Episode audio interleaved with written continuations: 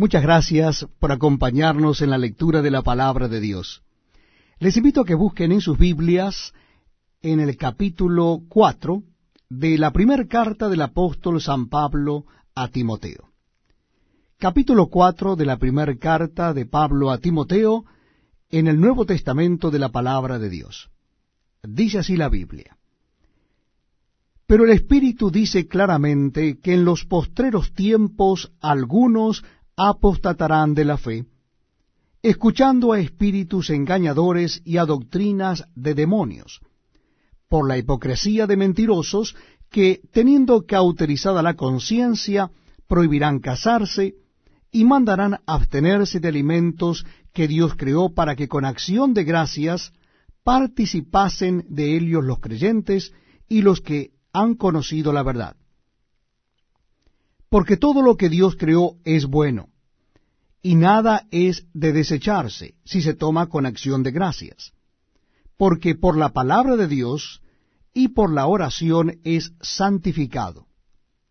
Si esto enseñas a los hermanos, serás buen ministro de Jesucristo, nutrido con las palabras de la fe y de la buena doctrina que has seguido. Desecha las fábulas profanas y de viejas.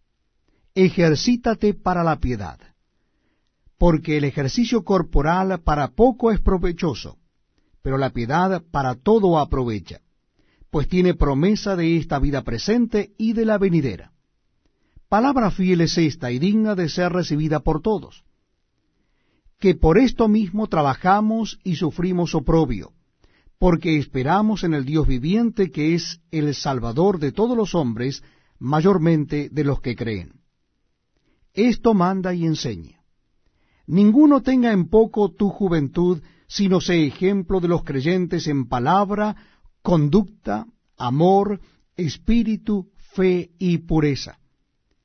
Entre tanto que voy, ocúpate en la lectura, la exhortación y la enseñanza no descuides el don que hay en ti, que te fue dado mediante profecía con la imposición de las manos del presbiterio.